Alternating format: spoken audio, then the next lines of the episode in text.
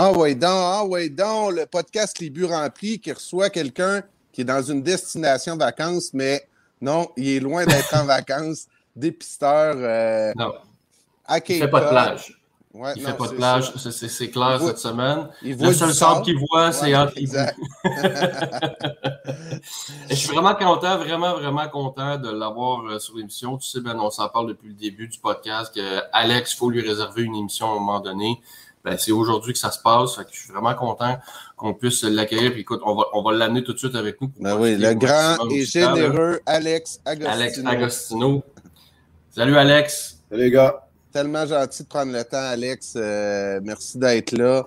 Euh, première question que j'ai le goût de te poser, puis euh, juste pour mettre un peu les gens en contexte, c'est t'es où en ce moment? Comment ça se passe? C'est quoi une journée typique pour toi là, ces jours-ci?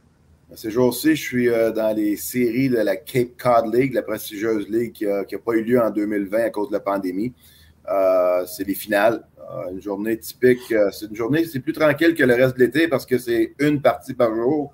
Récemment, j'étais dans des showcases où tu es 12 à 14 heures par jour au terrain, 3-4 parties par jour, 200 joueurs, un, peu à gauche, pas à droite.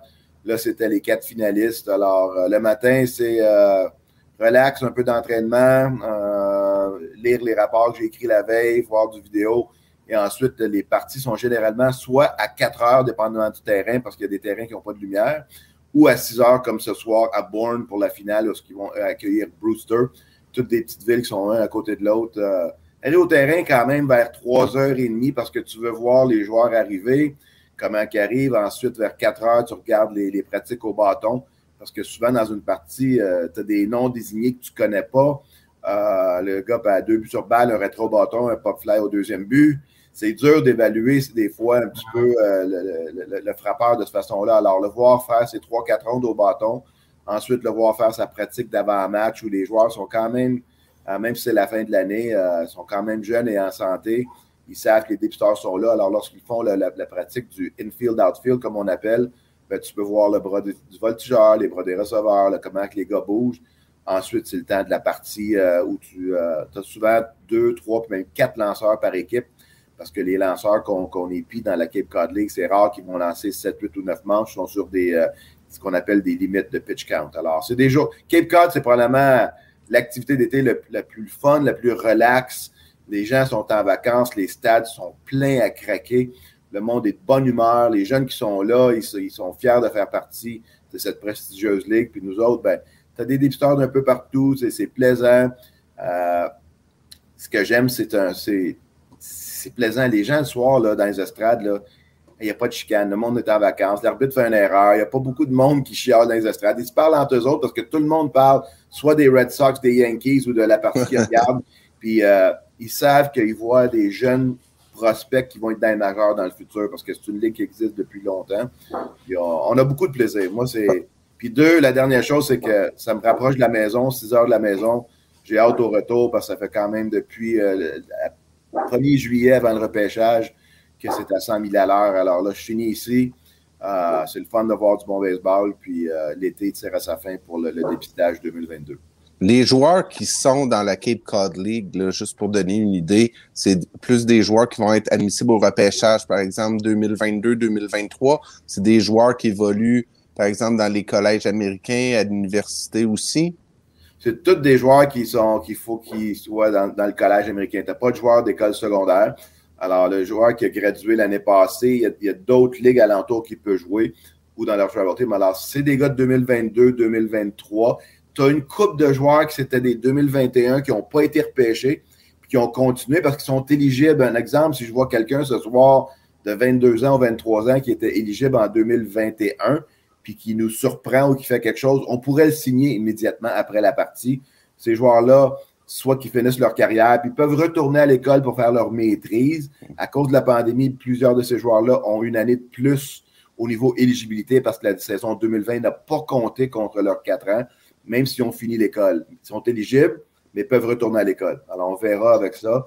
Mais euh, à date, c'était des 2022, des 2023. De temps en temps, tu des 2024, des joueurs qui ont joué une première année au niveau collégial. Mais avec le baseball majeur qui a établi des ligues un peu partout aux États-Unis avec l'élimination des équipes des ligues mineures, ben, tu as des ligues pour les recrues, tu as des ligues pour les deuxièmes années. Euh, mais quand tu es un jeune joueur collégial, puis ton entraîneur euh, dans ton collège a beaucoup de contacts, c'est ici que tu veux venir jouer lorsque tu arrives à ta deuxième saison et ta troisième saison parce que les dépisteurs préparent 2022, mais on a déjà un œil sur 2023 avec les jeunes joueurs qui sont présents. Dans le fond, Alex. On a quelques Québécois hein, qui ont joué euh, dans la Cape Cod League. Dans le passé. Charles Leblanc a déjà joué. Oui, Charles Leblanc, Mathieu Deneau-Gauthier, euh, Édouard Julien. Cette année, je pense pas. Euh, Antoine Jean était là cette année, à la fin de l'année. Oui, oui. Malheureusement, son équipe, où, lui, je ne l'ai pas vu depuis que je suis revenu, mais je sais qu'il y a eu des bons moments à la fin. Puis souvent, des gars qui ont eu une saison collégiale écourtée, que ce soit par les blessures ou des fois par les performances, ben, l'été, c'est le temps d'aller rechercher tes, tes manches de travail pour arriver à l'automne euh, prêt pour compétitionner pour un poste avec ton équipe. Oui, à ce niveau-là, j'étais content de voir Antoine euh, se remettre un peu dedans. Puis euh, c'était intéressant les sorties qu'il y a eu dans la Cape Cod League. Moi, Alex, j'ai le goût de, revenir dans le passé parce que ça fait longtemps que tu fais ce métier-là. Et moi, je voudrais savoir comment un Québécois fait pour se retrouver comme recruteur professionnel chez les Phillies de Philly? C'est quoi le, le parcours que tu as fait pour te rendre jusque-là? Ben, tu sais, il n'y a pas. Oui, il y a une école de dépisteur, mais une fois que tu arrives ton équipe, mais quand tu es arrivé, être un, Montréalais, un Québécois qui œuvre dans le baseball, puis de, devenir dépisteur, ben, c'est un petit peu, euh, je, pourrais dire, il y a un peu de chance là-dedans parce que. Uh-huh. Puis la chance que j'ai eue, c'est d'avoir travaillé à Baseball Québec, d'avoir travaillé côte à côte avec les expos dans mes cinq années de 91 à 95 lorsque j'étais directeur technique de la Fédération euh, du baseball amateur c'était l'avenue de l'Académie de baseball Canada. Alors, mon rôle à Baseball Québec, c'était directeur technique un petit peu le, matin puis le début d'après-midi où je m'occupais des entraîneurs, les équipes élites, le midget 3, le début des sports-études. Ben, l'après-midi, c'était entraîneur avec l'Académie de baseball Canada. Nos bureaux étaient à côté des expos. Alors, on avait, on, avait, on, avait une chance inouïe de voir les expos compétitionner tout le temps et on avait aussi beaucoup d'événements ensemble. La, tournée Petro-Canada au jeu, toutes ces, toutes ces différentes choses-là. Alors, en, ayant la chance de travailler la, tournée Petro-Canada au jeu, c'était des écoles de baseball avec Claude Raymond. Moi, je ne connaissais pas grand monde aux expos. Je n'avais pas joué professionnel. J'avais joué mes années juniors. J'avais coaché. Baseball Québec m'a donné cette opportunité-là. Coacher l'équipe nationale. Bien, à un moment donné, j'ai commencé à faire des camps, des, événements que les expos faisaient et j'étais invité au camp d'instruction des expos à l'automne. Où tu es là comme pour apprendre, puis lancer pratique au bâton, faire toutes sortes de choses, faire tes contacts. Puis la grande raison, puis c'est Claude Raymond.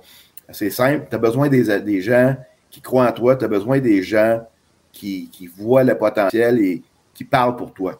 Puis la chance que j'ai eue, c'est qu'en 1994, il y a eu une grève.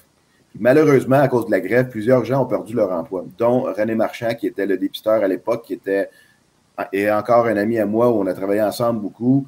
ça, ça a fait en sorte que on, a laissé aller beaucoup de monde. Moi, le fait que j'étais là en 95 à Baseball Québec, plusieurs options, les Expos ont décidé de revenir à la charge pour avoir un dépisteur local. J'ai eu une rencontre un matin avec Richard Bellec pour un poste à Baseball Québec, excuse, à Baseball Canada, et l'après-midi avec Kevin Malone pour un poste de dépisteur avec les Expos. Les deux entrevues ont bien été. Kevin Malone, le lendemain, m'a offert un poste à temps partiel parce qu'il restait six mois dans la saison pour 15 000 Alors, c'est un petit peu comme ça. C'est en travaillant à la fédération. Si les expos n'existent pas, comme aujourd'hui, ils ne sont pas là, très difficile. Tu sais, je veux dire, c'est mm-hmm. pour toi. Alors, j'ai eu cette chance-là, un peu comme notre ami Alex Antopoulos, qui est un DG aujourd'hui. Puis il faut qu'à cause des expos, à cause du déménagement, à cause que le baseball majeur a pris l'équipe, s'il n'y a pas d'équipe, est-ce qu'un gars comme Antopoulos, la carrière qu'il a, est-ce que moi, j'ai la carrière que j'ai? Je ne suis pas sûr. Mais les cinq années passées à la fédération, tous les gens avec qui j'ai œuvré, que ce soit les, dirigeants, les, les, entraîneurs, les gens de sport études, c'est eux qui m'ont formé c'est eux qui ont fait en sorte que j'ai pu coacher l'ABC, que j'ai pu coacher l'équipe nationale et que j'ai pu montrer aux expos durant différents événements que je savais ce que je faisais. Alors, lorsqu'on m'a engagé, c'était occupe-toi de l'Est du Canada du mois de février jusqu'au mois d'octobre en 95 et on verra au mois d'octobre qu'est-ce qu'on va faire. Est-ce qu'on va faire en plein? Puis là, ben, j'avais quand même une. Tu sais, j'étais jeune, j'avais 30 ans, les expos, j'avais une job à Baseball Québec, j'aimais ce que je faisais.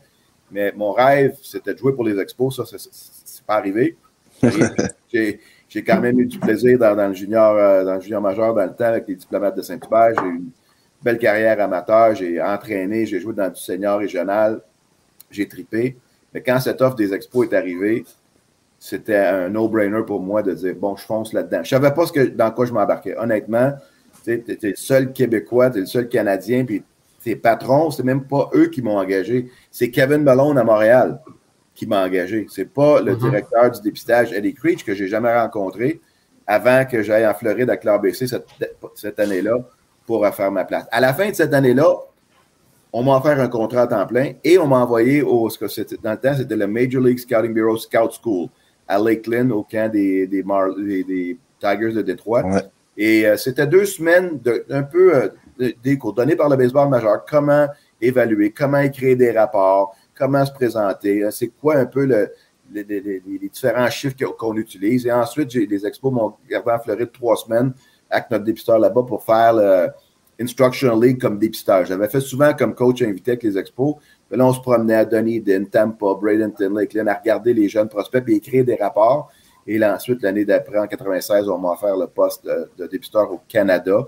Euh, aussi, on, voulait que je sois un peu leur gars euh, qui s'occupait des médias. Là, qui, notre, notre, scout en chef qui venait d'Oklahoma, il venait pas souvent à Montréal, il parlait pas souvent français. Puis il comprenait pas comment c'était important pour une équipe montréalaise d'avoir quelqu'un qui pouvait parler aux médias, qui pouvait parler à nos joueurs, qui pouvait être présent sur les terrains? On a été présent, on a repêché des joueurs, puis après ça, ça l'a arrêté. Parce qu'en 95, moi et Kevin Malone, on avait fait un workout avec Pierre-Luc Laforêt au stade et on l'a repêché en 15e ou 16e ronde, puis on l'avait signé pour très peu. Puis nos docteurs en Floride, après deux mois, l'ont laissé aller. C'est tout de suite rapidement que j'ai vu que, wow, c'est le baseball professionnel, c'était peut-être pas aussi euh, le fun que je, l'envisageais. Moi, j'étais fier d'apporter les couleurs des expos, mais je pense que j'étais le seul dans, dans l'organisation au niveau du dépistage qui avait l'expo tatoué sur le cœur. Les autres, c'était une job. Ils vivaient en, Floride, en Californie, au Texas. Euh, ils repêchaient des bons joueurs, mais les autres, Montréal, là, ils n'étaient jamais venus. Il n'y a jamais eu des réunions. Les réunions étaient tout, tout le temps en Floride. C'était comme les expos, c'était juste un logo. Là. Et ça, ça m'a frustré au début. Puis après ça, on a commencé à repêcher des joueurs, mais on ne les signait pas. On va repêcher deux, trois pour Alex, il travaille fort. Ça paraît bien, mais on ne les signe pas. Donc, Russell Martin. C'était ma prochaine question. Il est arrivé, c'est ça, même, le même type de situation avec Russell. Il a porté l'uniforme des expos. Parce que l'histoire de Pete Laforêt là, est incroyable aussi, là, parce que, tu sais, euh, il avait été repêché, il avait été signé pour pas cher, puis, tu sais, la forêt là, voulait là, jouer pour euh, Montréal. C'était son rêve. Là, puis après, après euh, les médecins décident que non, il, il, est pas assez en, il coule ses examens. Puis, mais l'affaire, c'est que après, avec les Devil Rays, je crois que c'est Alex, là, euh, tu sais, j'y vais de mémoire un peu, là, mais je crois que c'est un dépisteur qui était dans l'organisation des expos, qui était rendu avec les Devil Rays, qui, euh, qui, est retourné la rechercher. Là. Ouais, ce qui est arrivé, c'est que Pierre-Luc, on l'a signé pour 5 000 puis un petit peu d'argent d'études. Euh, la même année qu'on a repêché Michael Barrett, qui était au troisième but, puis Pierre-Luc aussi était au troisième but. C'est drôle, les deux ont joué dans la majeure comme receveur. Mais Barrett avait été envoyé tout de suite comme receveur. Pierre-Luc, qui avait joué une coupe de match au troisième but, il était heureux dans où il était. Il avait 17 ans, il était jeune, puissant. Puis il avait mal au dos un peu, mais tu sais, c'était un gars corpulent. Pierre-Luc, il était fort. Ils, ont fait des tests, ils ont dit qu'il y avait des, des disques qui étaient enflés. Puis tout d'un coup, ben, ils ont décidé que non, euh, on, va abolir le contrat parce qu'on ne pense pas qu'à long terme, il va être en santé. Ben, tu sais quoi, il a joué, je pense, 17 ans professionnel, dont dans ben trois équipes des majeures. Alors, mm. lorsqu'on Pierre-Luc, c'est Pierre-Luc qui m'a appelé pour me dire que les expos le laissaient aller, même pas le, le, directeur du développement en chef. Les deux, on pleurait au téléphone. C'était l'enfer. Moi, j'étais comme, qu'est-ce que je fais? Pourquoi je travaille dans cette business-là? Je travaille pour les expos, mais c'est pas Claude Brochu qui allait m'aider. C'est pas, pas les jeunes dans les bureaux à Montréal. Ils s'en foutaient comme dans l'an 40. Alors, le directeur, finalement, il m'a finalement appelé, puis il était très. Il était il était vraiment déçu lui aussi à ce moment-là. C'est une décision euh, de, de l'organisation, le ownership, les docteurs. J'ai dit, c'est un Québécois qui a signé pour 5 000 Vous voulez me dire que vous ne voulez pas, s'il y a même une réhabilitation, on ne paiera pas pour ça? Là, ça, ça démontrait comment que, il était cheap comme organisation. Mm-hmm. Finalement, ça l'a bien fini pour Pierre-Luc parce que il est allé au Kansas, je pense, avec Steve Green dans un junior college parce qu'il y avait d'éligibilité pour jouer dans des junior college. On l'a aidé à aller se placer là. Et les Red Devil Rays, je pense c'est Fernando Arango, qui a déjà travaillé avec les Expos dans le passé, qui l'a signé pour 40 000, alors huit fois plus l'année suivante. Puis il a joué dans les majeurs avec les Devil Rays. C'est probablement dans tous les gars que j'ai signés, vu que c'était le premier, c'est pas mal mon, mon favorite, juste à cause ah des embûches qu'il y a eu. Puis, tu sais, de, chaque joueur est spécial, mais ce gars-là, il a tellement bûché pour se rendre dans les majeurs. Il a peut-être pas joué 15 ans, mais il a joué avec les Rays, il a joué avec San Diego. Et il a, fini sa carrière. Euh, Pat Gillick est allé le chercher avec les Phillies lorsque je travaillais pour les Phillies dans une de nos courses au championnat où il a, joué un rôle de, soutien dans le mois de septembre. Puis, euh, tu sais, il a joué les capitales, il a coaché, euh, il demeure impliqué dans le baseball au Michigan. Là, ça, l'a bien terminé, mais ça m'a montré que c'était une business, puis c'était vraiment décevant. Pour ce qui reste, les gars comme Russell Martin, ils vont en Karata, on les repêche, on les laisse aller au collège. On a un an pour les signer. Mais là, j'étais à la merci des dépisteurs en Floride qui, eux autres, Nakarata, Martin, c'est des Québécois, là, ils ne voyaient pas ce que je voyais parce qu'il y avait peut-être d'autres intérêts. Puis ces dépisteurs-là, c'est des amis, des chums qui m'ont dit par la suite, on, on s'excuse, on j'ai pas vu ce que tu as vu, puis c'est my bad, là, c'est ça le dépistage, mais puis en général, ça finit bien pour les individus. Tu Russell Martin, si les expos l'avaient signé, est-ce qu'il aurait eu la même carrière? Aucune idée. C'est le temps où les expos s'en allaient, c'est le temps où les expos, tu dans les mineurs, est-ce qu'un joueur, un Québécois arrivait dans les mineurs avec Montréal, c'est comme bon, on signe parce que, c'est un gars de Québec, puis là, les coachs tu sais, il arrive avec les Dodgers, c'est juste un autre nom, c'est juste Russell Martin, c'est pas Russell Martin. C'est Russell Martin s'en va là, c'est un gars qui a du talent, on veut le mettre derrière le marbre, parfait, il y a du chien, bang, ça, ça, fonctionne. Tu sais. Alors. Euh... Russell aussi était au troisième but. Hein? C'est toi qui, euh, qui avais mis dans ton rapport que devrait être, euh, euh devrait être receveur. Oui, même il jouait à l'arrêt-court souvent. Il avait des bonnes mains, il était rapide, il était agile.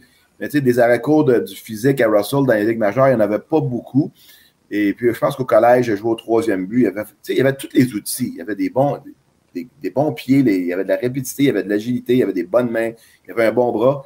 Et même s'il n'y avait pas la puissance qu'il a eu dans sa carrière, c'est qu'il frappait la balle solidement à chaque fois. Puis là, lorsqu'il allait prendre un peu de maturité physique, tu voyais que ce gars-là allait avoir de la puissance et qu'il mettait la balle en jeu. Puis l'autre chose qui m'avait impressionné le plus, rarement qu'il s'élançait sur des mauvais tirs à l'extérieur de la zone. Et on l'a vu tout au long de sa carrière, que même quand il frappait un peu moins la moyenne vers la fin de sa carrière, il y avait toujours une bonne moyenne de présence sur les sentiers parce qu'il ne s'élançait pas sur les mauvais tirs. Alors, euh, tu sais, tout, arrive pour une raison. Puis ça a vraiment bien fini pour ces gars-là. Euh, puis par la suite, je pense que 2000, ça c'était le repêchage de 2000. on a repêché euh, Russell Martin, Ivan Nakarata qui ont eu des belles carrières. Sean Hill que j'ai eu en sixième ronde, qui a joué dans les majeurs pendant 4-5 ans. C'est un Canadien, mais qui ses parents sont nés au Québec. on avait repêché Cliff Lee qu'on a échangé. On avait pêché Jason Bay. L'échange à Bartolo, ça, Cliff. Oui, exactement. Mais 2000, on a eu un repêchage incroyable. Puis 2001, on est tous partis euh, avec les Marlins parce que les expos euh, étaient maintenant propriété du baseball majeur. Alors, tu sais, tu apprends avec le temps. Tu apprends aussi que tu contrôles sur certains, certaines situations, mais tu n'as pas de contrôle sur toutes les situations. Il faut que tu tournes la page rapidement. Et ça, j'ai eu de la misère au début de tourner la page, que ce soit qu'un Pete Laforêt ou un Russell Martin ou même un Ivan Nakarata. Tu dis, pourquoi que ces gars-là, on n'a on pas voulu euh, leur ouvrir la porte à Montréal? Et après ça, là, c'est devenu une job. Puis, tu sais, je veux dire, euh, je pense que, comme je disais tantôt, moi, les expos, moi, Denis Boucher, Mark Griffin, Derek Aucoin, on avait tout le expo tatoué sur le cœur, puis on ne peut pas dire la même chose de tous ceux qui travaillaient pour les expos à l'extérieur. Dans le stade, là, tous ceux qui vendaient des billets, tous ceux qui travaillaient, euh, on était tous tatoués Expo, mais le côté développement et le côté dépistage n'était pas à Montréal. Le, dépisteur-chef aurait dû être à Montréal, comme la plupart des équipes, mais il ne l'était pas. Il était en Floride. Euh, les meetings étaient en Floride. Il n'y avait rien qui se passait à Montréal pour montrer au personnel c'était quoi, puis de montrer comment il y avait de l'engouement. Puis, euh, sauf que j'ai parlé du Baseball Québec qui m'ont vraiment bien formé, mais cette année avec les expos m'ont aidé à devenir un dépisteur plus aguerri, de, plus de comprendre plus la game, comment que ça jouait, de comprendre aussi, de, de voir pas juste des joueurs du Québec puis de Montréal, parce qu'à un moment donné, on m'a donné euh, le Maine, le Vermont, New Hampshire, puis après ça, une petite portion de New York. Et ça, ça m'a préparé spécialement à mon arrivée avec les Phillies ou de dire, bon, ben lui, il peut faire un plus gros territoire. Ça a pris du temps parce qu'il faut que tu gagnes tes galons quand tu n'es pas un nom connu. Puis, euh, alors, des fois, j'étais un peu dur envers mon temps que les expos, mais je ne peux jamais enlever le fait qu'ils m'ont donné une chance, euh, Kevin Malone, de travailler. Mais je reviens au début. C'est un gars comme Claude Raymond, là, que j'ai un respect extraordinaire. Beaucoup de monde m'ont aidé. J'ai coaché avec euh, mon chum Sylvain Saint-Don dans le junior quand j'ai fini ma carrière de joueur. Louis-Philippe Grenier, qui m'a amené coacher avec les Ducs pendant trois ans, pendant que moi, j'évoluais ma job à temps plein après l'université, c'était au Cap Glace à Brossard. Je gérais des écoles de hockey de baseball, je gérais un aréna, je faisais des ligues de hockey. Puis je me dis, tu sais, baseball, c'est le fun. Là. Je, fais une coupe de 1000$ pour coacher l'été, mais c'est pas ça qui va mettre euh, ta, bouffe à la table. Hein. Alors, euh, peu de timing, peu de chance avec Baseball Québec, puis par la suite, euh, travailler avec des bonnes personnes comme Claude Raymond qui avait l'œil de Bill Stoneman, puis l'oreille de, de, Kevin Malone. Ben, on a eu des rencontres, j'ai été capable de vendre ma salade, puis 27 ans plus tard, je suis encore ça. Puis tu sais, le fait d'avoir une équipe faut, à Montréal à l'époque, c'est sûr que ça te permet de t'ouvrir plein de portes. Et là, actuellement, il n'y en a pas à Montréal de ce, de, de ce, de ce genre d'équipe-là, en tout cas pas pour l'instant. Donc, je suis convaincu qu'il y a un paquet de têtes de baseball qui sont hyper compétentes, qui ont justement le, pas l'opportunité d'aller se prouver. Puis finalement, ben, ça tombe, puis ces gars-là ben, réussissent pas à se faire une place. C'est difficile parce que dans la Cape Cod League, là, chaque équipe amateur ont des, des stagiaires. Tous des gars, des gars des filles qui sont là, qui ne sont pas payés, ils vivent quatre dans un appartement, ils font du dépistage, ils parlent à des gars comme moi, comment rentrer dans le business, il y en a qui veulent être GM. C'est faut que tu te promènes. Il faut pas oublier, à Québec, on a quand même les capitales puis Trois-Rivières qui sont de retour.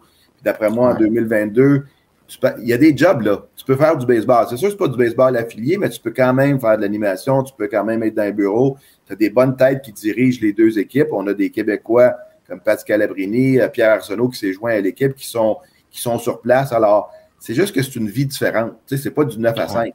Est-ce que c'est tout le monde qui veut faire ce travail-là? Tu peux aller aux assises du baseball majeur, donner ton CV. Euh, ton cousin Ben, là, il s'est promené pas mal dans les dernières années. on n'en parle pas beaucoup de Fred Rioux, mais fait du baseball, là. on se parle souvent, puis, mais c'est quelqu'un qui a, sacrifié beaucoup pour essayer d'avoir un job à temps plein dans, le baseball professionnel. C'est faisable. Évidemment, mm-hmm. un retour des expos fera en sorte que bien des jeunes euh, du Québec pourraient travailler dans les bureaux. C'est pas juste un job de coach ou de dépisteur.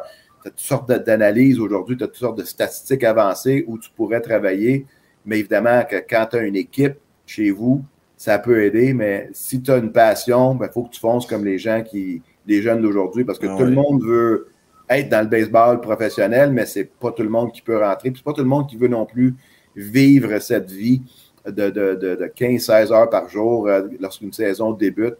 Alors, euh, oui, ça, ça, moi j'ai été chanceux, je, je l'admets à 100% parce que sinon j'aurais peut-être eu une carrière euh, dans le hockey, que j'aimais bien, mais dans, dans, dans, un, dans un complexe sportif ou prof d'édu comme j'avais été pendant deux ans. Lorsque j'ai fini l'école, je faisais de la suppléance, je travaillais au Cadillac le soir. Tu sais jamais ce qui va arriver dans la vie, puis à un moment donné, le destin fait son chemin. Mais le mot tu y as touché, hein, c'est faut vraiment que tu aimes ça, euh, la passion. Puis tu sais, ça me touche que tu parles de Fred parce que Fred, euh, je l'ai vu aller, puis tu sais, c'est incroyable le parcours, tu sais, parce que Fred, là, il n'y en avait plus d'expo là, quand, que, quand il est allé. Puis tu as parlé de Claude Raymond qui a été bon avec toi, mais je sais que la première euh, job-in à Fred dans le milieu, euh, c'était Bird Dog pour les Phillies de Philadelphie, puis c'est tout qui a donné. Puis ça, à titre personnel, euh, je tiens à te remercier parce que Fred, c'est mon cousin, mais c'est mon petit frère aussi.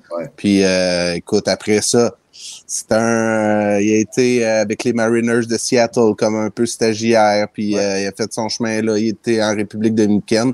Puis là, présentement, il est rendu euh, dans la filiale 3 des Pirates de Pittsburgh. Ben, moi, c'est dans, dans, dans, ma vie, j'ai 56 ans, ça fait 30 ans que j'œuvre dans le sport amateur, sport professionnel. J'ai appris beaucoup de Claude Raymond, mais dans la vie, si tu n'aides pas le monde, qu'est-ce que tu fais de bon? Mm-hmm. C'est beau de faire ton travail, mais si t'es pas là pour aider, que ce soit un jeune joueur, un jeune amateur dans mes camps, que ce soit un gars comme Fred, que ce soit lorsque j'étais à Baseball Québec, je regarde les sports-études aller à travers le Québec. Là.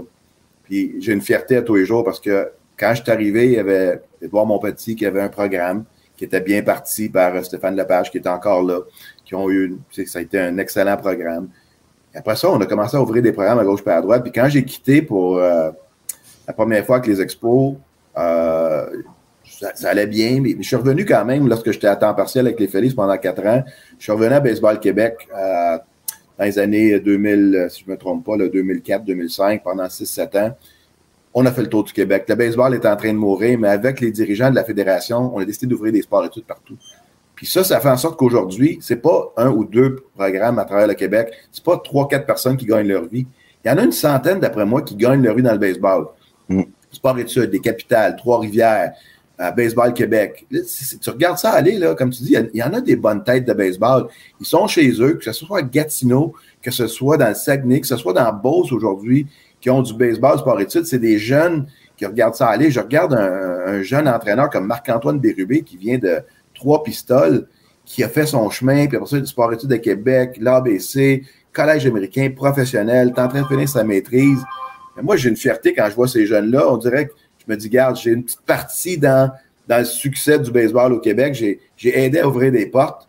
Puis en finissant, un gars comme Fred qui a travaillé pour moi pour pas d'argent à part une coupe de bière puis des soupers là, à Toronto, mais il écrivait des rapports, il me les envoyait, j'ai donné mon feedback là-dessus.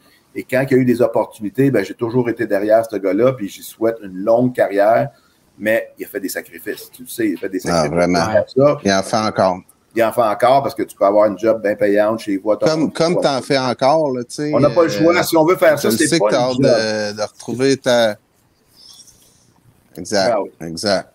C'est une vocation. C'est entraîner, dépistage, jouer au baseball, coacher.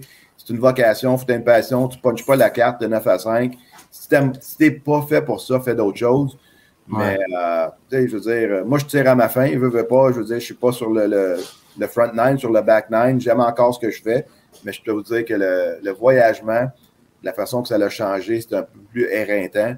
Puis je m'ennuie pas mal plus de ma famille qu'au début, ça c'est sûr et certain. On a, toujours vu, Alex, que tu es un gars qui a le Québec tatoué sur le cœur. Puis je sais que quand tu fais ton travail de dépisteur, ben, à un moment donné, tu as ton travail à faire. Là, fait que tu peux pas euh, pousser juste pour des, Québécois. Là. Mais euh, c'est juste de prendre le temps de parler avec nous aujourd'hui, euh, c'est super apprécié. Tu as les camps Baseball Empire que tu fais avec Ivan, ça aussi tu redonnes au Québec.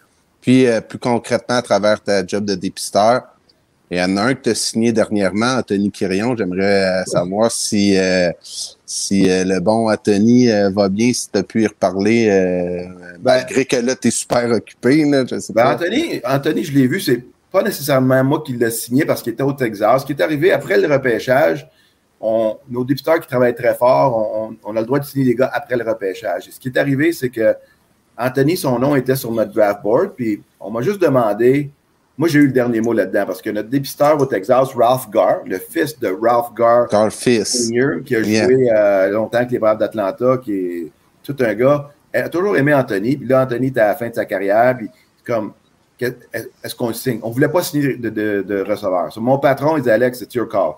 Je dis, garde, moi, là, ce gars-là, ça fait une couple d'années, je ne l'ai pas vu jouer à part dans une ligue d'été. C'est un good make-up guy, il a du power, il a un bon bras. Moi, je n'allais pas dire non. J'ai dit, moi, j'ai dit, OK, on l'embarque dans le système. C'est le seul receveur qu'on a signé en 2021. Alors, moi, j'ai vu Anthony pendant cinq jours parce qu'après le repêchage, on a envoyé nos joueurs pour leurs medicals à Clearwater et les dépisteurs, les, superviseurs, on a été envoyés en Floride un peu pour passer du temps avec les nouvelles recrues. Euh, et là, c'est sûr, j'ai passé du temps avec Anthony au terrain. Il travaillait, euh, vu que c'était le seul euh, nouveau receveur, il travaillait avec Ernie Witt, notre coordonnateur des, des receveurs. il était sur un nuage, il était, en grande forme, il est fort, bonne pratique au bâton. Malheureusement, tous nos joueurs de position qu'on a signés, ils n'ont pas commencé leur carrière. Il y a deux choses qui sont arrivées. Lorsqu'on était au minicamp, dans l'équipe des recrues qui était déjà signée, il y a eu une petite éclosion de COVID, ils ont été un peu isolés. Et ensuite, les, nouveaux gars, tout ce qu'ils faisaient, c'était des scrimmages puis de l'entraînement. Et là, notre, Florida State League, dont Ben Pelletier fait partie, il y a une éclosion de 15 joueurs de COVID. Alors, ils n'ont pas joué pendant une semaine. tout le monde était un peu en isolement. Mais euh, espérons, vu que la saison va finir en septembre, que ces gars-là vont être activés bientôt. Anthony, on va lui donner la chance d'être receveur, euh, frappeur désigné, peut-être troisième but. J'aime bien euh, sa puissance au bâton. J'aime beaucoup, beaucoup son attitude. Et euh, quand on peut aider un Québécois spécialement qui mhm. n'a pas une tonne sur le board, ben pourquoi pas? Euh, Est-ce qu'il va jouer un an, deux ans, dix ans? Le temps nous le dira, mais je sais que son attitude est exemplaire. c'est un modèle pour les jeunes Québécois qui, qui, jouent, qui, font, font, du baseball collégial, qui ont eu du succès. Et quand on parle de make-up, c'est un, sur un 2 sur 8, c'est un 8. Euh, les coachs déjà là-bas l'ont bien aimé. Puis lui, euh, il m'a juste dit, garde, moi, j'ai juste hâte de jouer, je vais vous montrer que je suis meilleur qu'un gars qui a été repêché, qui n'a pas été repêché, qui a signé après le repêchage. Alors, j'étais content pour Ralph Gar qui le voulait. Puis j'étais content d'avoir mon mot à dire à la fin de dire euh, X, oui, on le signe. parce qu'un exemple, si on m'avait dit ça, puis moi, j'avais connu la personne comme pas travaillant, je sais, mm -hmm. du Québec ou quelque chose que dans le passé serait arrivé, j'avais dit, ouais, c'est peut-être pas le gars qu'on a besoin dans le système. Il faut que je sois honnête envers l'organisation qui me paye. Mhm. honnêtement, c'était très facile de dire oui, parce qu'en connaissant l'individu, son parcours, les gens qui le connaissent aussi, à qui j'ai jasé, tout le monde est très content pour lui. C'est un bel, un bel exemple de persévérance. euh, écoute, lui, il n'y avait plus de leverage là, à la fin. Là, son université était finie. Là, il était avec le Big Bill de Quaticook pour garder la forme là, dans la Ligue de baseball majeure du Québec. Là, puis je dis pas ça de façon péjorative, Là, euh, parce que la Ligue de baseball majeure du Québec, c'est incroyable là, le calibre qu'il y a là. Puis les Québécois devraient se bousculer pour aller voir ça. Euh, il y a beaucoup de talent dans cette ligue-là. Puis tu sais, un gars comme euh, Anthony qui est allé jouer là, au moins ça l'a gardé en forme parce que les pratiques au bâton qu'il a eues en début de semaine après le repêchage ont été très, très bons. On les frappait la balle au champ posé, il y avait de la puissance. Euh, le son que la, balle faisait sur le bâton, c'était un son professionnel. Mm-hmm. Puis, tu sais, je veux dire, il y a beaucoup de gars de 23-24 ans qui continuent leur ascension dans le baseball, qui signent plus tard à cause de la pandémie. Puis, euh, je me suis dit, pourquoi pas un, gars de chez nous? C'est le fun parce que c'est de plus en plus dur. Parce que les bons, que ce soit Edouard Julien, qu'on a repêché avec les Feliz euh, lorsqu'il était ouais mais qui voulait plus d'argent puis qui a décidé à Auburn, quand les gars arrivent à un point puis qu'ils sont bons, je veux dire, il y a 30 équipes qui regardent par la suite, puis là, il y a ben oui. les Twins, tant mieux pour les Twins, mais c'est de plus en plus dur parce qu'à 17, 18, 19 ans, quand ils sont au Québec, avec 20 rondes maintenant, avec moins d'équipes dans les mineurs, c'est encore plus dur de signer les gars. Mais le fait qu'on a des gars comme Antoine Jean qui joue dans Alabama, des, Charles Leblanc qui ont passé par Pittsburgh, qui sont dans le 3 aujourd'hui, là, c'est un grind. C'est difficile, mais honnêtement, je pense que le baseball est dans une bonne position au Québec. Les jeunes jouent. Tu parlais des camps de baseball Empire. On a eu un record cette année de cinq semaines. On a un staff incroyable d'anciens pros, de, kinésiologues, de, gens passionnés. Les kids voulaient faire du baseball. Euh, c'était vraiment plaisant de voir ça aller. Moi, j'ai été présent une semaine seulement à cause de, la route, mais maintenant, on a des entraîneurs qu'on peut laisser gérer ça sur place. quand tu fais cinq semaines, puis que tu reçois un courriel sur 200 par an pour dire qu'il oh, y avait quelque chose qui n'a pas, été bien, c'est vraiment, vraiment à cause des coachs. C'est très, très bon, ça. Très, très rare, mais euh, tu sais, le baseball, quand tu joues, même si tu as juste une carrière junior élite ou une carrière senior, tu deviens coach par la suite. C'est quelque chose qui coule dans, dans des veines. C'est quelque chose qui fait que tu es un partisan à vie. Puis même le fait que les expos ne sont pas là, je regarde l'engouement des jeunes, je regarde l'engouement des, des, adultes qui sont entraîneurs aujourd'hui, qui sont bénévoles, qui sont passionnés. Je regarde le nombre d'écoles de baseball qui poussent à travers le Québec, des petits centres qui commencent à ouvrir. Tu sais, ça démontre que, OK, les gens, les expos sont plus là, mais les gens aiment encore le baseball. Puis tu peux t'améliorer, tu peux être bon, tu peux avoir une carrière même si tu n'as pas une équipe. Tu sais, Vancouver n'ont jamais eu une équipe où ils ont eu les Vancouver Canadiens dans la Ligue mineure mais ils n'ont pas les Blue Jays de Toronto. Mais il y en a des joueurs qui vont au collège, il y en a des gars qui jouent dans le baseball majeur qui viennent de, l'Ouest canadien. Il y a des gars qui ont été repêchés de la Saskatchewan cette année, qui ont passé au niveau collégial. Alors, euh, j'aime bien ce que la Fédération fait, j'aime bien ce que les, passionnés, les bénévoles font, j'aime bien ce que vous autres, les gars, vous faites pour promouvoir le sport. C'est vraiment plaisant. Puis si j'ai un petit mot à, faire, j'ai un petit, quelque chose que je peux aider, ça me fait toujours plaisir tu sais, euh, Alex, des fois, on dit qu'il y a une question à 100 pièces quand tu sens que tu as une bonne question, là, mais là, je pense que la prochaine est 1000 pièces au moins. Les expos vont-ils revenir un jour?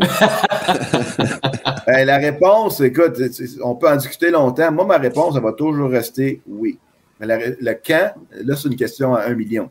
Parce que euh, est-ce qu'ils vont revenir? Moi, je pense que le baseball va revenir. Ça prend du temps ça prend du timing. On doit régler des choses au baseball majeur à Oakland, à Tampa.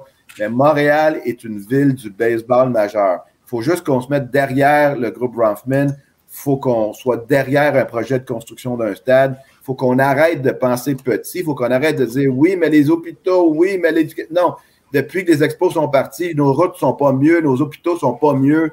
C'est une autre chose. Qu'on ait l'Orchestre symphonique de Montréal, moi, je veux que ça reste. Est-ce que je suis un fan de l'Orchestre symphonique de Montréal? Non. Est-ce que je veux qu'il s'en aille? Non. Est-ce que je suis un grand fan de l'impact? Peut-être pas. Est-ce que j'aime le soccer? J'aime ça. Mais est-ce que je, est-ce que je veux qu'ils s'en aillent? Non. Les Alouettes, j'ai toujours aimé les Alouettes dans ma jeunesse, mais est-ce que j'y vais 15 fois par année? Non. Est-ce que je veux qu'ils s'en aillent? Non. Est-ce que je veux un nouveau stade pour les Alouettes un jour dans notre ville? Oui. Je me promène dans des petites villes aux États-Unis puis je vois des infrastructures. Je me dis, pourquoi que nous autres, il faut qu'on chiale tout le temps si on veut dépenser pour une infrastructure? Maintenant, il va falloir arrêter de penser de même. Il faut penser un petit peu plus big puis dire pourquoi pas. Puis j'ai confiance dans le groupe Bronfman. Ça peut, ça peut être en 2024, 2026, peut-être 2027 à la fin de Tampa. Mais je peux vous dire une mhm. chose, les gars. Moi, je suis fier de venir du Québec, OK? Je suis fier d'être italien. Je, quand je me promène aux États-Unis, puis les gars qui me connaissent, là, c'est le fun que quand je parle au téléphone, des fois à 98.5, puis je parle en français, tout le monde veut savoir de, c'est quoi tu parlais? Puis la première question qu'on me pose, c'est la question que tu viens de poser, Ben. Ouais, ouais, moi, je startais pas avec ça. Comme si c'est moi qui. c'est pas moi qui va décider s'ils reviennent ou pas. Moi, je veux qu'ils reviennent. Je veux que j'aimerais finir ma carrière avec les expos ou devenir juste tout simplement un fidèle partisan à la retraite. Mais j'aimerais bien ça, voir ça. Puis je te le dis, là, les anciens expos que je vois des fois qui sont dans le baseball, n'y a personne qui, qui est négatif envers ce projet-là. Il n'y a personne qui dit Ah oh non, non, les expos, pas. Non. moi, je parle souvent. Est-ce que Pittsburgh, Cleveland, Cincinnati, Kansas City, c'est-tu des meilleures villes que Montréal? La réponse, c'est non. Mais moi, Alex, tu le sais à quel point j'aime le baseball. Euh, c'est euh, connu auprès de mes amis, auprès de ma famille, auprès de tout le monde. Fait que la question, est-ce que les expos vont revenir? Là? Moi, je me la fais souvent poser. Fait que là, dans le fond, je te l'ai posé pour avoir une, autre réponse différente à leur donner parce que là, je savais plus quoi leur dire. Ben, c'est dur parce qu'on on, est des fans, on, on veut qu'ils reviennent, mais en même temps, moi, tu sais, le baseball majeur, c'est gros. Là. Je me dis, la Ligue nationale de hockey est rendue à 32 équipes. Le baseball majeur est à 30. Évidemment, il y, a, il, y a, de la place pour 32 équipes dans le baseball majeur, de réaligner tes, tes, tes, tes différentes divisions. Puis, c'est juste que quand tu as une équipe tu la perds, comme les Nationals, comme Washington l'ont perdu, ça a pris du temps avant que Washington revienne, 40, 50 ans, si je ne me trompe pas. L'autre, on, on est rendu à 17 ans. Là. Ça peut prendre 25 ans. Ça peut mhm. prendre 30, on ne sait pas. Mais tu penses que le timing est bon. Un gars comme Bronfman, est-ce qu'il va toujours, dans 10 ans, il va vouloir être là encore? Mais lui aussi a des enfants. Peut-être que ses enfants aussi, dans, ils vont m'amener, vont arriver dans cette. On va continuer, on veut garder un leg. La mhm. famille Molson, c'est le hockey. Est-ce que la famille Bronfman, qui ont déjà été les, les porte-étendards du baseball, est-ce qu'ils vont revenir? Moi, je pense que c'est fait un beau stade, centre-ville, quelque chose que les gens peuvent aller triper. Euh, tu n'as plus besoin des stades de 50 000 en béton, un 30, 32 000, c'est en masse, c'est plaisant. Je disais à tout le monde, quand vous allez avoir la chance, allez voir une partie de baseball à Philadelphie. Le stade est incroyable. Ah, et puis c'est Moi, je suis allé trois fois à Philadelphie, c'est génial. Tu sais, avec le petit Hall of Fame dans le champ, ils ont mis un petit stade, un petit mini terrain de baseball. Les jeunes vont jouer au wiffle ball dans le champ droit. La crème glacée est gratuite, un autre bar. C'est un événement. Les fanatiques. Les fanatiques, tu sais, on avait notre, notre UP. Les gens, tout le monde est habillé en rouge. Tu sais, tu as une fierté. Même si sont chialés à Philadelphie, comme à Montréal, les médias, c'est très dur. Là, ça va bien, on est en première position, tout le monde est en amour, 40 000 personnes au stade, mais quand ils perdent, c'est comme, comme à Montréal. Les lignes ouvertes, ça chiale, les médias, ça chiale, tout le monde doit être congédié. Mais moi, dire une affaire, quand ça va bien, ils sont tous habillés en Phillies, comme ben nous autres avec le Canadien. Puis comme nous autres, si les expos reviennent, tout le monde va être habillé avec le bleu, blanc, rouge s'ils sont s'ils ont les, les, les, mêmes logos. Alors, euh, tu sais, c'est passionnant de parler de ça parce que c'est c'est notre vie. En tout cas, moi, ça a été ma vie au complet. Mon père, c'est un immigrant italien qui est arrivé euh, après la Deuxième Guerre mondiale, élevé à Villeray. Puis ses premiers amours, ça a été le baseball, les Royaux de Montréal. J'imagine, c'était un grand, grand fan des expos. Euh, il n'y avait pas de soccer dans le temps. Puis toute, ma famille tripait sur les expos. Là. Tous les jeunes, mes cousins, tout le monde qui restait à Saint-Léonard. C'était comme les expos, tu sais, le baseball. J'allais avec mon oncle qui était juste quatre ans plus vieux que moi, à tous les opening days. J'avais 11-12 ans, j'allais avec lui, il m'amenait. Ah, c'était des souvenirs impérissables, puis je suis sûr que je ne suis pas le seul. Bocabella devait être populaire euh, dans la famille. John Bocabella. Avais-tu une petite histoire de John Bocabella? ah oui, non. J'étais à Boston il y a trois ans, à mon hôtel à Newton. je demande à, la réception, y a-tu un bon restaurant italien? Ah, je te dis, Bocabella à côté. C'est un restaurant euh, petit, typique italien. Je m'en vais là propriétaire qui fait la bouffe, genre, je dis, hey, Montréal, Bocabella, c'était un de mes joueurs favoris à Montréal. C'est mon cousin. Ah ouais. il reste à San Francisco. C'est mon cousin. Il vient ici de temps en temps. Je lui montre, des photos. Puis vraiment que le monde est petit. Puis euh, quand j'ai parlé de John Bocabella, ça, il dit, à Montréal, ah, c'est mon cousin, regarde, montre des photos. Avec ça devait être la fierté pour la famille. Ah, c'était incroyable. C'était plaisant. C'était plaisant. Moi, je vais faire du chemin sur la question à 1000 dollars à, Ben. Le concept en ce moment qui est étudié, c'est le concept des villes sœurs, où on se partage la saison. Toi, Alex, tu parles à des gens qui sont là dans la ligue, dans le baseball présentement, les joueurs, tout ça. Ça peut-tu arriver, une affaire comme ça? Les joueurs vont-tu accepter ça? ça, c'est. Euh, personne n'y croit. Je veux dire, aux États-Unis, tout le monde trouve ça farfelu. Moi, ce que je dis tout le temps, puis je vais continuer à dire, c'est que moi, je pense que ça peut marcher pour un an. Je ne vois pas comment ça peut marcher pendant dix ans. C'est. Mais si, les, si tu n'aimes pas se bâtir un stade, c'est pas pour s'en aller. C'est pour jouer leur match. Si Montréal se fait bâtir un stade, il faut qu'il y ait une équipe. Alors, on est encore loin, je pense, des discussions. Est-ce que ça peut fonctionner à long terme? Je suis très sceptique. Est-ce que ça peut marcher à court terme? Ou, il ne faut pas oublier les Rays de, de, Tampa. Ce n'est pas une équipe avec euh, des vétérans qui gagnent 28 millions, des, gars de 33 ans qui, ont quatre enfants qui sont établis à Tampa. C'est des gars qui veulent jouer dans le baseball majeur. Tu vas avoir des gars qui vont jouer dans le baseball majeur pour ces salaires-là. Et de ce que j'ai entendu, on me dit que les joueurs, oui, ils sont prêts à faire des concessions. Le baseball majeur va les aider. Mais c'est une gang de jeunes là, qui jouent avril, mai, juin à Tampa, puis il faut qu'ils viennent finir les trois derniers mois à Montréal. Ils sont bien payés, puis ils sont un peu. Euh, il y a une compensation, que ce soit pour euh, euh, la façon où tu vas vivre, ces choses-là. Ça va être, c'est faisable. Mais je ne peux pas croire que si Tampa a un nouveau stade, un exemple, comment ils vont dire, ben, il ne sera pas utilisé juillet ou septembre? Mm J'ai encore de la misère à croire que c'est quelque chose qui est, qui est viable à long terme. Puis, même ici, là, tu vas construire un nouveau stade pour l'utiliser juste en juillet, en août, en septembre. Oui, ça, c'est l'autre affaire. C'est sûr que c'est les meilleurs moments. Je veux dire, un stade ici, les expos, il faut qu'ils soient utilisés avec la fédération. Il faut que l'ABC soit ah sur place. Il faut qu'il y ait d'autres événements pour que ça soit rentable. Mais euh, la question est très difficile à répondre. Il n'y a pas grand monde qui y croit quand, quand il me pose cette question-là aux États-Unis. Sauf que, un exemple, si Tampa n'a pas son stade, mais il joue au Tropicana Dome, que j'étais là il y a trois semaines. Le Tropicana Dome, c'est une dome en passant. Pas mal pire que ça, euh, Il y a des showcases qui ont là. C'est le Tropicana Dome. Ouais, dans un coin qui c'est un coin qui n'y a pas une tonne de monde alentour. Le, le coin est en train de s'améliorer. Mais je veux dire, les autres, ils veulent bâtir des condos, des, un centre-ville, là, où est le stade, la, la ville de Saint-Pétersbourg. Mais si tu es capable de jouer au Tropicana Dome, puis là, tu viens à Montréal dans ton nouveau stade, ben pourquoi pas l'année suivante, Montréal à l'année au complet. Alors, mais ça, je pense que Bronfman, Sternberg, Manfred, c'est eux autres qui ont cette réponse-là, puis ils ne veulent pas en parler. On finit 2021. Les Rays sont supposés être là jusqu'en 2027. Le temps mais le plus important, les gars, c'est que la convention collective arrive à sa fin après 2021. Et là, le baseball majeur, là, qui est quand même assez populaire, on s'en va vers les séries.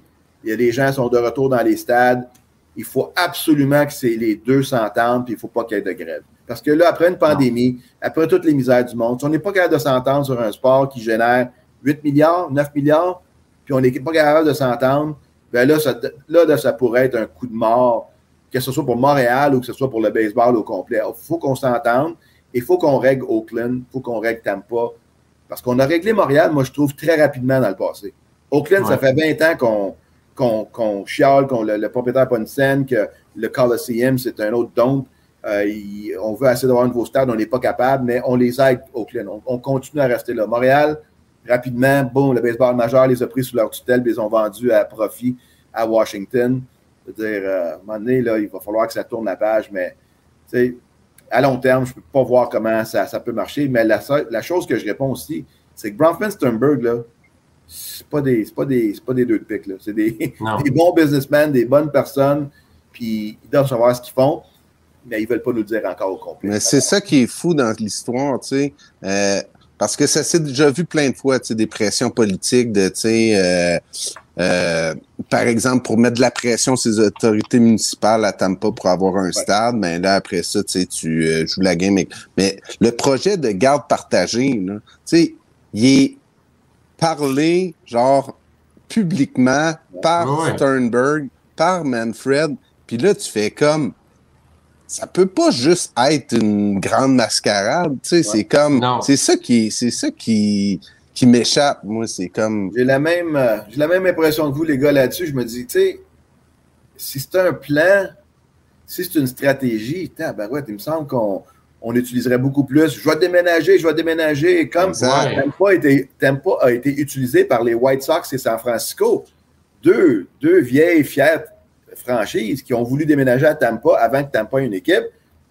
On a dit à Tampa, dites que vous les avoir, mais vous allez avoir une expansion un jour. Ben, White Sox ont leur nouveau stade et les Giants ont leur nouveau stade. Deux équipes à succès, ils ont gagné des séries mondiales, les deux par la suite, ils ont des beaux stades, ça va bien. Tampa a eu une équipe. Est-ce que Montréal, on est en train de faire la même chose? Même Fred qui parle à Bronfman sur le couvert de l'anonymat, regarde, continue à pas dire grand-chose, dis que tu es derrière le projet, t'aimes pas, on veut avoir un stade, ben, vous, allez être dans l'expansion. On ne sait pas ce qui se passe en coulisses. Mais c'est parce qu'il y, a des gens là, de Montréal là, qui ont travaillé en Floride là, dans la dernière année. Là. Fait que, tu sais, il y a de quoi, là, il y a une équipe là, qui se bâtit, là, parce que moi, je pensais exactement comme toi, Alex, que OK, oublie ça, là, ça marche pas, là, ça se tient pas de bout, ça va durer un an, puis après ça, le déménagement complet va se faire à Montréal. sais. Mm. Puis il y a une partie de moi qui croit encore un peu ça, mais tout, tout ce qui a été dit publiquement, le monde ne peut pas entuber. Euh, C'était fait par les voix officielles, là, je veux ben oui, c'est vraiment le baseball major qui le dit. Euh, Bronfman, là, c'est quelqu'un de très, très respecté, là, par Sternberg, par Manfred. Fait que, tu sais, c'est pas vrai, là, que. C'est pas vrai que Tampa est en train d'utiliser Montréal. Ça, ça, non, moi, je pense pas non plus. Puis je me dis, tu sais, des fois, des idées que personne croit, des idées farfelues. Peut-être que c'est les idées qui vont marcher. Peut-être dans 20 ans, on va dire Wow, quelle idée géniale d'avoir fait ça, d'avoir travaillé de cette façon-là. Et euh, tu sais, les 40 parties chaque, tu as deux fois plus de partisans, tu as deux fois plus de TV, les games à Tampa en français. Est-ce que tu as besoin de deux staffs de bureaux? Tu as des employés à Montréal? Est-ce que la fédération est plus impliquée en ayant des bureaux dans le nouveau stade? Tu utilises, le, comme tu dis, au niveau avril-mai, juin, est-ce que c'est tu as des tournois, tu as des activités, tu as des concerts, tu as toutes sortes de choses? Alors, il y a plein de choses à penser. Je suis persuadé que les gens comme les, qui sont dirigés par Bronfman et Sternberg pensent à toutes ces affaires-là. La pandémie, elle a sûrement reculé ou retardé le tout. Mais euh, la question la plus simple, c'est est-ce que les expos vont être de retour un jour? Moi, je pense que le baseball professionnel des ligues majeures va être à Montréal un jour. Reste à déterminer quand. Bon, Alex, il nous reste à peu près 5-6 minutes. Moi, j'ai deux, trois questions rapides pour toi, puis euh, tu me réponds le plus, rapidement et le plus précisément possible. Euh, les Phillies ont acquis Carl Gibson et euh, Yann Kennedy à la date limite des transactions. Qu'est-ce que tu penses de, cette, de ces ajouts-là pour ton équipe à la date limite des transactions? Excellente acquisition. Carl Gibson, c'est un, pas un lanceur de puissance, mais c'est un gars qui donne des départs de qualité à tous les cinq jours. Il a été très bon les dernières années et on l'a sous contrat en 2022. Alors, David Dombrowski, notre DG, n'est pas venu à Philadelphie pour rebâtir. Il est venu pour gagner une troisième série mondiale et de se rendre au temple de la renommée lui-même un jour. Kennedy, vétéran, releveur, qui nous donne des manches de qualité. C'est pas un Mariano Rivera. Il a été utilisé pas mal à outrance en fin de partie. Il donne des circuits, mais il y a eu des retraits importants. Moi, je pense que les, les deux ajouts des lanceurs nous font de nous autres une meilleure équipe. je pense qu'on est 8-2 depuis euh, ces acquisitions-là. Alors, tout le monde est content du côté des Félix. Ouais, puis là, euh, dans l'Est de la nationale, c'est complètement fou, la, guerre jusqu'à la fin de la saison. Là, les Braves ont perdu à Cogna, malheureusement, mais s'accrochent. Les, euh, les Mets sont allés chercher Javier Baez, ça leur a donné un petit oomph, mais là, ça va moins bien. Et là, vous, vous avez pris le contrôle de la division. Comment, comment tu vois ça d'ici la fin de la saison? Encore un mois et demi, là, facile de gros baseball à jouer. Ben, la division est simple. C'est les Mets, les Phillies, les Braves vont se battre jusqu'à la fin. Puis c'est une équipe qui va sortir championne, espérant que c'est les Phillies. Puis les deux autres ne seront pas dans la série parce que les, wildcards vont venir de l'Ouest parce que San Diego, euh, Los Angeles, San Francisco, leurs fiches sont trop, trop bonnes. La division Est de la Ligue nationale, c'était supposé être une puissance. Mais tout le monde se bat entre eux autres. Tout le monde a eu des bons, des mauvais moments. Les Mets ont perdu de Grom. Les Mets frappent plus. Les Phillies, toutes les misères du monde les deux premiers mois. La relève a flanché. Tout d'un coup, notre relève est bonne et notre offensive roule à pleine vapeur présentement. Ben Harper, le mal, le mal aimé, est un candidat au MVP. Il frappe Real Muto, frappe Gene Segura, frappe des, des, des réservistes comme Travis Jankowski, Brad Miller font le travail. Puis quand tu as Wheeler, Nola, Gibson, puis avec le retour de Eflin, ça te donne quatre partants de qualité sur cinq départs. Tu as une chance de compétitionner à tous les jours. Moi, je pense que ça va être. On ne peut pas gagner. Là, on est sur un streak de huit victoires. Les Mets, eux autres, sont plus capables de rien faire de bon. Les Braves, avec Antopoulos qui est allé chercher plusieurs voltigeurs pour euh, pallier à la perte de Kuna, commencent à jouer du bon baseball. Ça va être toutes des parties, de ce qu'on appelle des parties de quatre points à la fin de l'année. Moi, j'ai bien hâte de voir ça. ça va... Ce qui est le fun, c'est que le mois de septembre, dans ces trois villes-là, va être des baseball, du baseball des séries, puis ça va se finir enfin dans la dernière semaine du mois de septembre pour voir qui, va gagner. Ça va être une vision à, à, voir puis à, à, épier jusqu'à la fin. Il va y avoir des hauts, il va y avoir des bas, mais ça va être du bon baseball. Ce qui est le moins le fun, c'est que ça va être dur d'être dans les deux équipes repêchées avec ah, West. Là, moi, je te dirais, il faut que tu gagnes la division. Là, les Phillies sont à 5 par 6 parties au-dessus de 500. Mais tu sais, deux, trois défaites. De, les, les Mets sont à 1 en haut de 500, les Braves à 2 tu regardes l'Ouest, là, Padres, Dodgers, présentement, risquent d'être les Giants. Les Giants sont en première place avec 71 Mais qu'est-ce que tu penses de ça, euh, Alex, des, des, Giants? Il n'y a personne qui voyait ça. Ils ont toujours réussi toujours à avoir un lapin qui sort du chapeau quelque part, puis là, ils bouffent une grosse saison. Farhan Zaidi a fait tout un travail. Tu sais, Gabe Kapler, c'est quelqu'un que je connais quand même assez bien. On se ben de temps en temps. Il, a été malmené à Philadelphie. C'était pas le ben bon fit. C'est un gars de la Californie. C'est un gars en forme. C'est un gars qui, qui, qui mange bien, qui s'entraîne.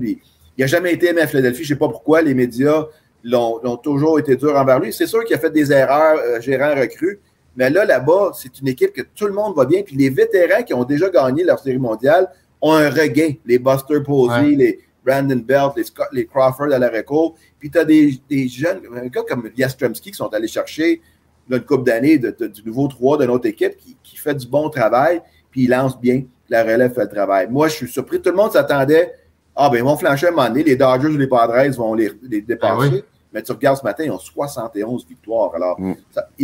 ce qui est intéressant là-dedans, dans l'Est, tu as trois équipes qui jouent à peu près 500. Il y en a deux qui vont être éliminées. Dans l'Ouest, tu en as trois qui jouent 600 et plus. Là-dedans, tu as Dodgers, Padres, peut-être. Imagine Dodgers, Padres, une partie, match éliminatoire pour voir qui, qui va aller jouer dans la ronde des séries. Euh, il y, y, a beaucoup, beaucoup d'intensité déjà entre ces équipes-là. Tatis Junior qui est blessé, qu'on va peut-être le ramener, mais au champ centre pour essayer d'enlever un petit peu de, stress euh, sur son corps. Alors, euh, on, verra bien.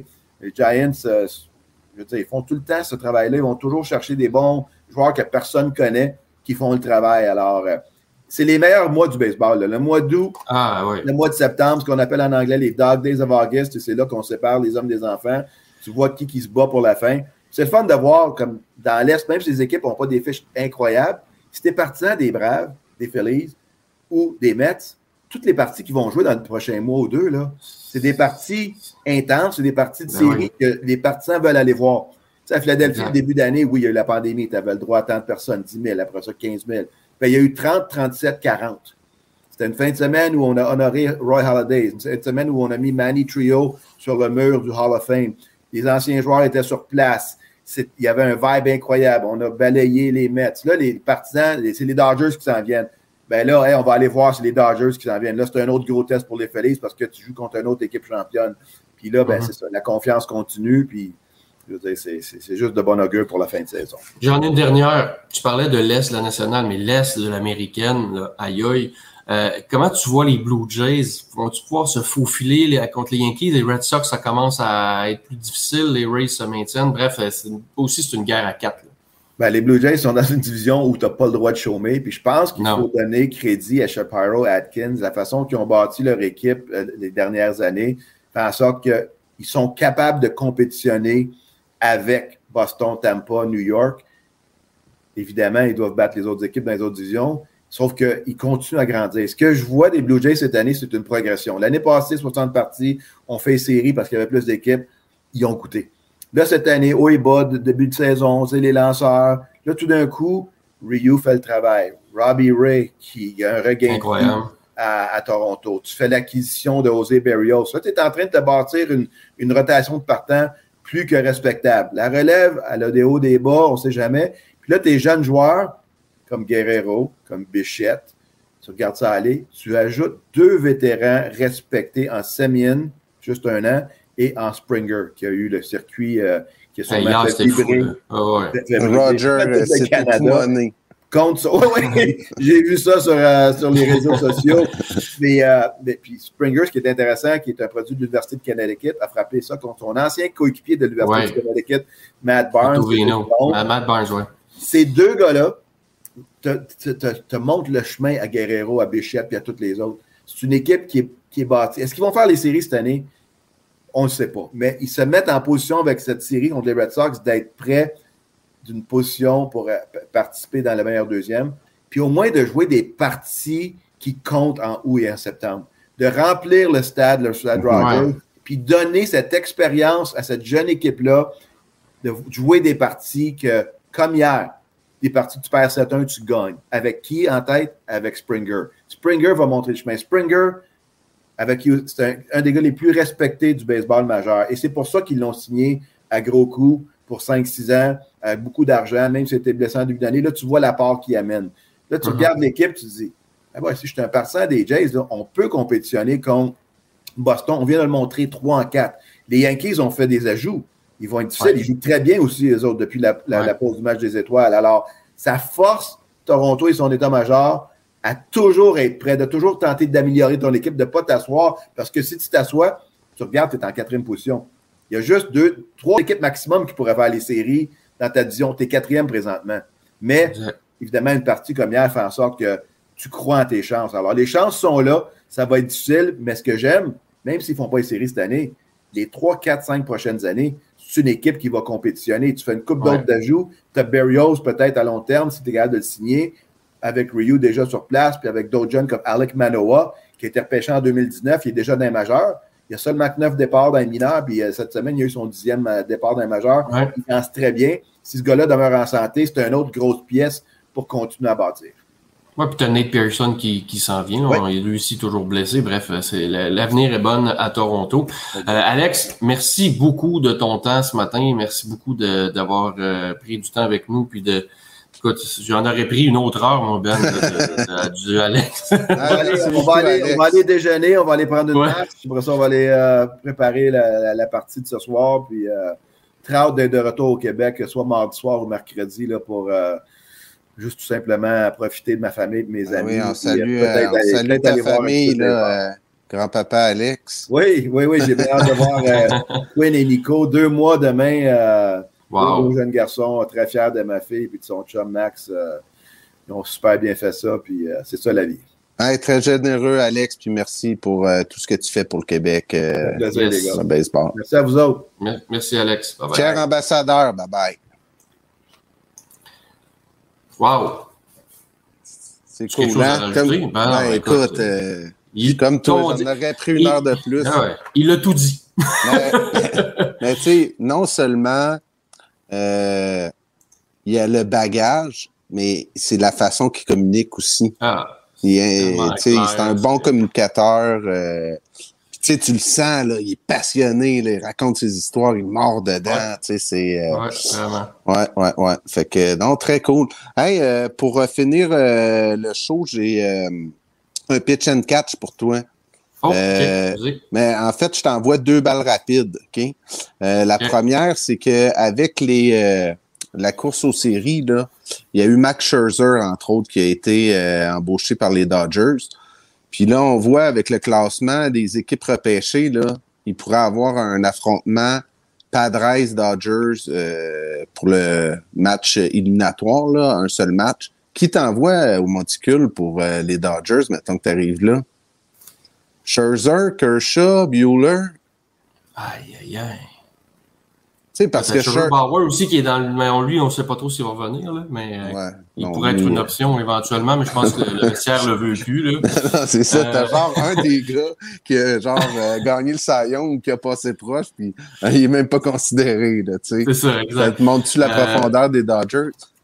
Mon premier choix serait peut-être Bueller de par sa, sa, une horloge suisse. Là, il, va toujours te donner la même chose. Mais je pense que l'ajout de Max Scherzer t'amène à un autre niveau. Le gars a gagné des gros matchs. Euh, tu sais qu'il va te donner un 6-7 où il donnera pas grand-chose. Puis, tu sais, même Clayton Kershaw pourrait être considéré, là, il y a une super bonne saison cette année, mais... c'est Monsieur Dodgers. Exactement, sauf que lui, je pense que le temps, ou en tout cas, mais en même temps, Max Scherzer est quand même pas jeune non plus.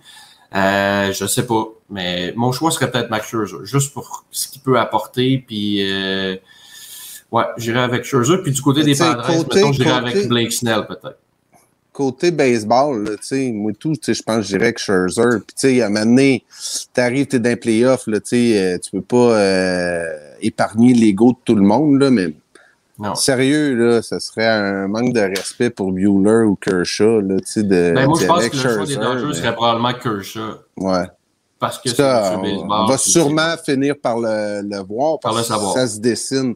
Puis euh, l'autre petite question dans le fond que j'avais pas mais que je veux te poser parce que ça m'a fait penser à ça tantôt. Supposons là que les Blue Jays euh, vont dans les deux équipes repêchées. Là. Tu mets euh, sa butte, Rio ou Berrios? Berrios, c'est même pas une question. Ah ouais? Ah pour moi, euh, c'est c'est une machine. Rio, on l'a vu hier. Normalement, il est solide pendant toute la saison, mais de temps en temps, il, il, il en perd une complètement. Puis c'est arrivé en série l'an passé contre les Rays. Le deuxième match, on s'est dit c'est Rio qui, qui va lancer. Les, les ont une chance de niveler la série. Puis il ne l'avait pas du tout, du tout, du tout. Donc, euh, moi, mon choix, ce serait Beria. Je pense qu'ils sont allés chercher pour cette raison-là. Puis en plus, il y avait une année de contrôle en plus. Donc, euh, euh, non, moi, mon choix serait Berrios. Ça serait ça intéressant. Quoi que, moi, j'ai Berrios une saison incroyable. Dans pool, j'ai Berrios puis toi, t'as Ryu, mais non, je ne t'échange pas one on one. je te le dis ben, tu vois, tu viens de répondre à ta propre question. ouais, par contre, ça me donne, euh, ça me laisse penser qu'un jour, je vais pouvoir te soutirer Ryu. Ah, il faut que tu, mettes des bonus dans l'offre. ouais. Bon, ben, euh, ben super cool. Yes. Euh, on va finir avec euh, le, mot de la fin habituel. Donc, on vous rappelle que le suicide ne devrait jamais être une option. Donc, si vous avez besoin de parler ou de discuter, un 866 appel. Puis sinon, on vous dit peut-être pas la semaine prochaine, les vacances s'en viennent, là, mon Sylvain, tu t'en vas voir les baleines? Ah, je, ouais. C'est en discussion encore, là, mais ouais, ça devrait. On va essayer de sortir de, la maison un petit peu pour. Ah, moi tout, après, les Jeux Olympiques, là, moi tout, euh, je pense que je suis dû pour. Euh, mais on, va tenir au courant, là, tout le monde. Là, euh, c'est quand le prochain épisode début rempli. Puis merci d'être là, puis de nous écouter. C'est très ah. apprécié. Sly, à bientôt. Merci beaucoup, mon Ben. Bye bye. Ah ouais, down. la maison en train, en ou en avion, en way.